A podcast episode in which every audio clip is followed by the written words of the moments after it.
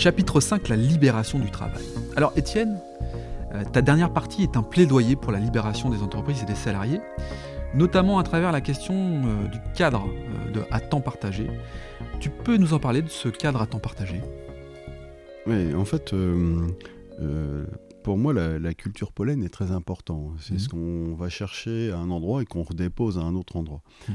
Telle une abeille finalement qui, qui, part de sa ruche vers une fleur, c'est ça? Tout à fait, c'est exactement ça, c'est une forme de pollinisation. Eh et, en fait, euh, euh, pour moi, le, alors que ce soit le cas d'un temps partagé, que ce soit le, partenaire qui n'appartient pas euh, complètement à, l'entreprise mm. avec un contrat de travail traditionnel, en fait, je trouve, trouve, très intéressant les parcours des gens qui travaillent sur un projet et qui ne sont pas forcément avec, avec un lien de subordination traditionnel parce que ça leur permet d'avoir une grande liberté de penser et ça leur permet aussi d'amener euh, des, choses d'ailleurs. Mmh. Et finalement, euh, c'est le bon maillage entre des, des gens qui sont euh, des partenaires de l'entreprise à 100% et des gens qui vont l'être qu'à temps partagé. Mmh. Et donc, en fait, quand on dit le cadre, c'est une catégorie, mais il y en a bien d'autres. Et finalement, c'est comment on va pouvoir trouver cette colonne vertébrale à l'ensemble des hommes pour fonctionner et comment on va aller chercher la richesse de chacun. Mmh. Et, finalement, c'est aussi euh, euh, euh, quelque chose de très compliqué à mettre en œuvre, mais quand on le réussit, on a beaucoup plus d'ouverture, on a beaucoup plus de capacité finalement en ressources pour pouvoir réussir finalement le, la, réussite du projet de l'entreprise. Mmh. Puis ça va dans la, dans la logique de l'histoire finalement, c'est-à-dire que le travail se réinvente, les modes de travail se réinventent et finalement tu offres aussi une certaine liberté à tes partenaires pour pouvoir passer plus de temps avec toi à un moment donné et peut-être un moins de temps en fonction de leurs envies. C'est comme ça que je dois l'interpréter? Oui, tout à fait. Et puis nous, on incite, euh, on considère que, que les hommes de l'entreprise ne nous appartiennent pas et, par conséquent, euh, on, a d'ailleurs, c'est euh, c'est rigolo, mais on a chez nous un endroit où les liens de subordination n'existent plus.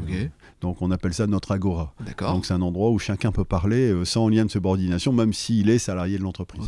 Euh, parce qu'on trouve que c'est intéressant, effectivement, qu'on puisse s'exprimer avec, euh, avec toutes ces facettes. Comment ça se passe alors? Donc, bah, on a un endroit, je te dis, c'est notre agora, où effectivement, on prend un café, on discute, et quand je discute avec les hommes de l'entreprise, en fait, on discute sans lien de subordination. Je ne suis pas leur patron, ce ne sont pas mes salariés, mhm. et, on, et, et, on aborde un certain nombre de sujets qui peuvent être ou de l'entreprise ou d'ailleurs, d'ailleurs, mais par contre, on les aborde de, sans, sans ce prisme.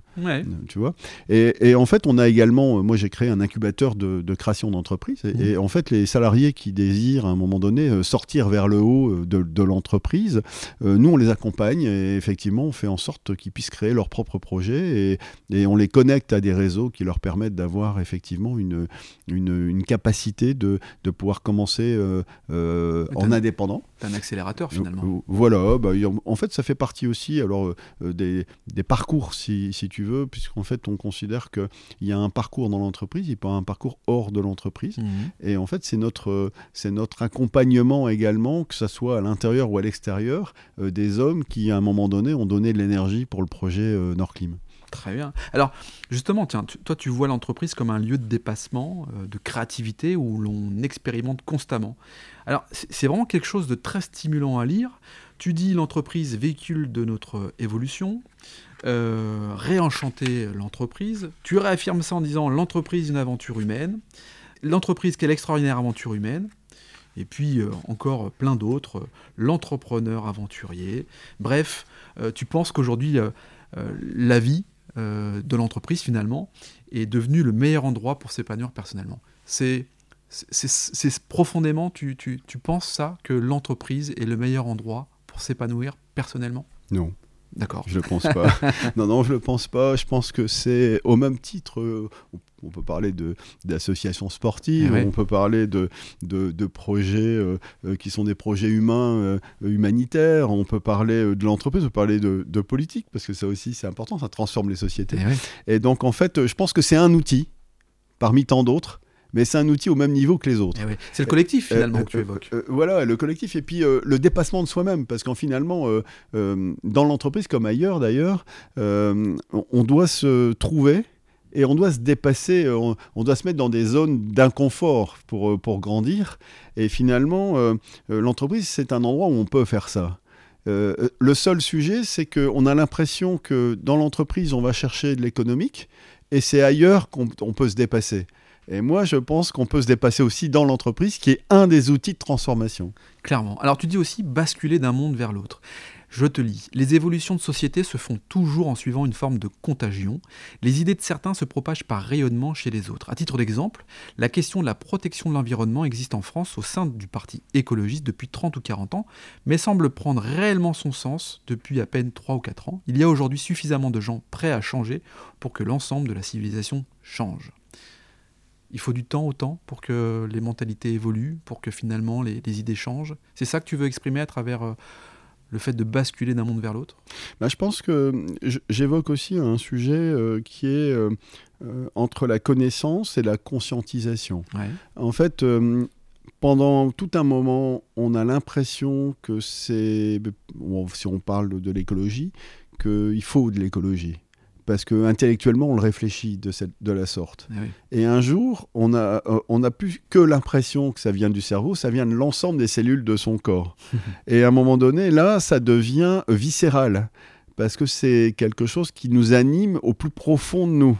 Et lorsque ça nous anime au plus profond de nous, on a une forme de rayonnement et, on, et, par contagion, on, transmet à l'autre, y compris dans le non-verbal, hein, euh, et qui permet à un moment donné d'avoir euh, des éléments qui sont dans l'air du temps.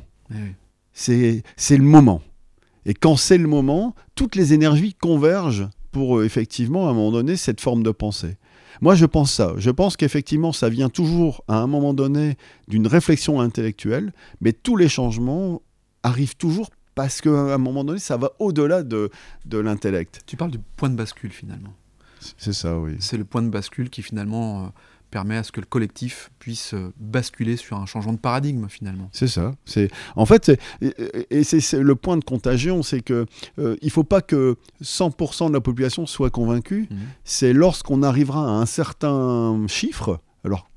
Là, je n'ai pas le, chiffre exact, mais c'est la personne supplémentaire, et c'est ça que je trouve fabuleux, c'est que à un moment donné, c'est 5 euh, pour 6 et 5%, c'est 5% plus une personne. Hmm. Et c'est cette personne-là qui fait la bascule.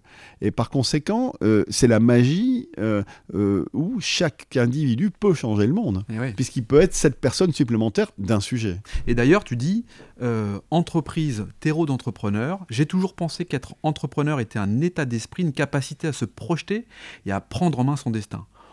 On peut être l'entrepreneur de sa vie, en fait. Tu dis ça, euh, je partage ce que tu dis, euh, et tu dis surtout que cette vision te hante, euh, parce que tu as fait un rêve en 95 où les salariés disparaissaient pour ne laisser place qu'aux entrepreneurs.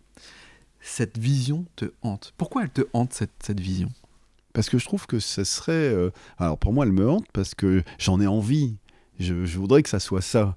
Parce que finalement, euh, euh, on, oppose toujours le salarié à l'entreprise, finalement. Parce qu'on euh, on, on, doit défendre ses droits, on, lui donne des droits, on, lui, on, crée plein de choses qui font que on, considère pratiquement qu'il n'est pas capable, à un moment donné, de, prendre son engagement. Mmh. Et, moi, je, je, je, suis très surpris parce que je me dis que si on avait cette possibilité d'être chacun maître de son destin, dans une autonomie complète, alors c'est peut-être un peu utopiste, hein. euh, alors on, créerait encore plus d'énergie dans, les projets euh, qui sont développés. Euh, là, on, cette opposition affaiblit une catégorie par rapport à l'autre. Mm. Et, je trouve que c'est un, peu dommage. Donc voilà. Et donc, alors, dans, dans, le côté hanté, il y a un côté rêve finalement. Hein, euh, euh, parce qu'en fait, euh, qu'est-ce que ça serait mon rêve aujourd'hui que chaque individu puisse entreprendre sa vie et puisse s'engager avec son envie et sans, sans doute et sans peur dans, dans, un projet où il pourrait complètement se libérer. Et d'ailleurs, en, note de conclusion, tu dis nos vies portent leur lot de tourments, de déchirures, de catastrophes, de désespoir, de difficultés, mais, mais aussi de joie, de chefs-d'œuvre, de belles émotions et beaucoup d'espoir c'est bien pour, euh, un livre, euh, pour une fable sur la recette de l'immortalité, qui finit par cette conclusion. C'est hyper positif. Et en fait, euh, on est les entrepreneurs de notre vie. C'est ce que tu as envie de dire finalement à travers ce bouquin. C'est ça, c'est que nous sommes des entrepreneurs de notre vie. Et à travers cette fable, tu nous fais rêver. Tu nous fais partir dans un monde qui est le tien, mais à laquelle on adhère, quand on a cette fibre entrepreneuriale, quand on a envie de bouger, quand on a envie de faire des choses. Si tu avais deux, trois mots là euh, à, nous, à, nous, à nous partager sur la conclusion euh, de cette série de podcasts euh, qui a repris les cinq chapitres, qui a été l'analogie finalement aux cinq chapitres de ta fable, quelles seraient ces, conclusions, enfin ces quelques mots de conclusion que tu aimerais nous, partager? Alors, bah, les mots de conclusion, c'est vraiment de, se trouver soi-même. Et, c'est pour ça que lorsqu'on parle de, d'entreprendre sa vie, je pense que la première des choses, c'est celle-là. Et lorsqu'on entreprend sa vie, alors on peut conjuguer son envie avec, un projet qui est un projet économique ou mmh. d'autres projets, en y mettant euh, euh, une partie de son âme. Puisqu'on on parle depuis tout à l'heure de, de, âme, il n'a pas été choisi par hasard d'ailleurs ce nom. Hein. Parce que pour moi, en fait, euh, le plus important, c'est de nourrir son, sa spiritualité, son chemin de vie. Mmh. Et lorsqu'on nourrit sa spiritualité, son chemin de vie, alors on nourrit toutes ses activités, qu'elles soient sportives, familiales et entreprises, en tant que salarié ou en tant qu'entrepreneur. Ok. On te retrouve euh, sur les réseaux sociaux. Ton livre, on le retrouve sur ton site internet, Norclim. Tu, tu l'offres euh, auprès de celles et ceux qui souhaitent pouvoir partir dans ton, dans ton monde, dans ta fable. Euh, on le retrouve sur nordclim.fr, c'est ça? Oui, tout à fait. On le retrouve sur le, sur le site Nordclim. Il y a une demande, euh, effectivement, pour demander le, la fable. Et c'est avec plaisir que je vous la transmettrai et, que, et que, ça soit peut-être le, je veux dire, le, le terreau de votre propre aventure. Très bien. Puis avec un peu de chance, tu vas nous le dédicacer. Tout à fait. Il faut, faut en faire la demande. Très bien. Merci Étienne. Merci Laurent. À bientôt. À bientôt.